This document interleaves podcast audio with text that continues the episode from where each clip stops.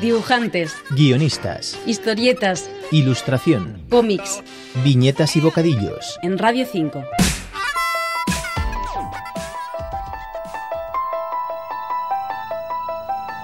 Una vez más hablamos con el Torres, que junto al dibujante Jaime Martínez vuelve a sumergirnos en el universo de Roman Ritual con una segunda parte publicada por Carras Comics, donde el padre John Brennan debe enfrentarse a un nuevo caso de posesión demoníaca.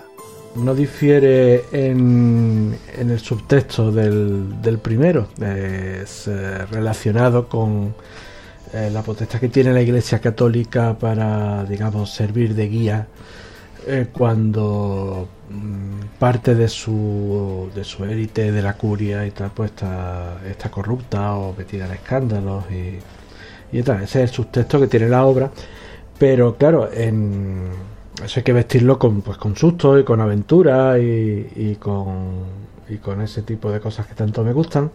Así que esta vez en Roman Ritual 2 el padre Brennan comparte protagonismo con la hermana Clara, que es una superviviente de, los genocidios de, Ruanda, que ha sido la, parte mm, más difícil tanto de escribir como de dibujar, porque no queríamos ni ser edulcorados, ni ser tampoco tomarlo a la ligera, ¿no? porque es un asunto que a los de mi generación nos, nos impactó bastante.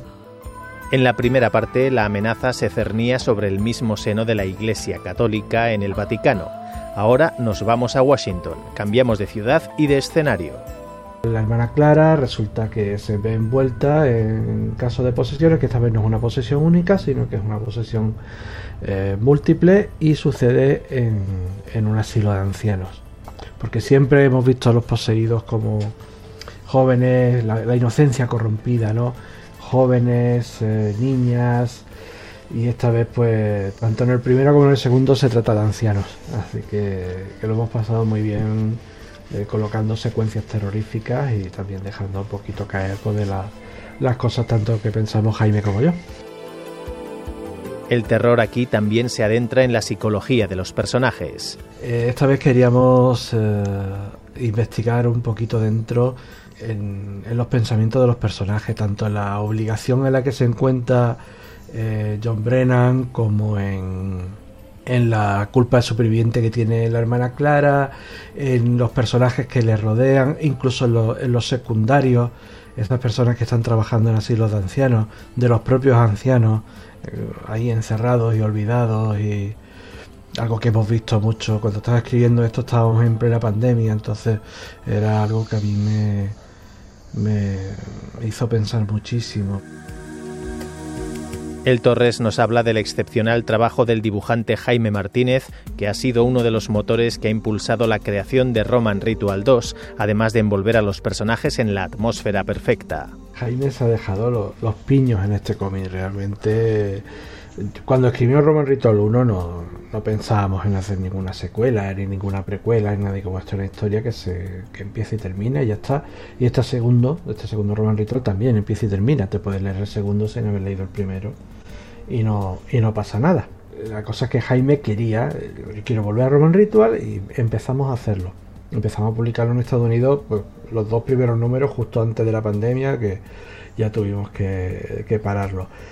Y cuando dijimos de terminar la historia, Jaime dijo, yo no estoy contento como están los dos primeros números, los voy a redibujar. Y yo, pero ¿cómo que lo va a redibujar? Entero, de arriba abajo. Y los ha redibujado. Entero, dos números, cuarenta y tantas, casi cincuenta páginas porque él ya sabía, ya, ya estaba visualizando cómo quería que estuviera, que estuviera hecho y ha hecho un trabajo impresionante. Vamos, es eh, todo lo que es el cómo envuelve el terror, los ambientes, el uso de, de la luz y, queda todo tan bonito, tan le, añade una capa nueva de significado, no más que con, los- con los ambientes y, y viñetas bastante, bastante difíciles. La culpa y el perdón son elementos vertebradores de una historia que funciona a varios niveles, donde Jaime Martínez y el Torres reservan a los lectores más de una sorpresa. Jesús Jiménez y Víctor Gómez, Radio 5 Todo Noticias.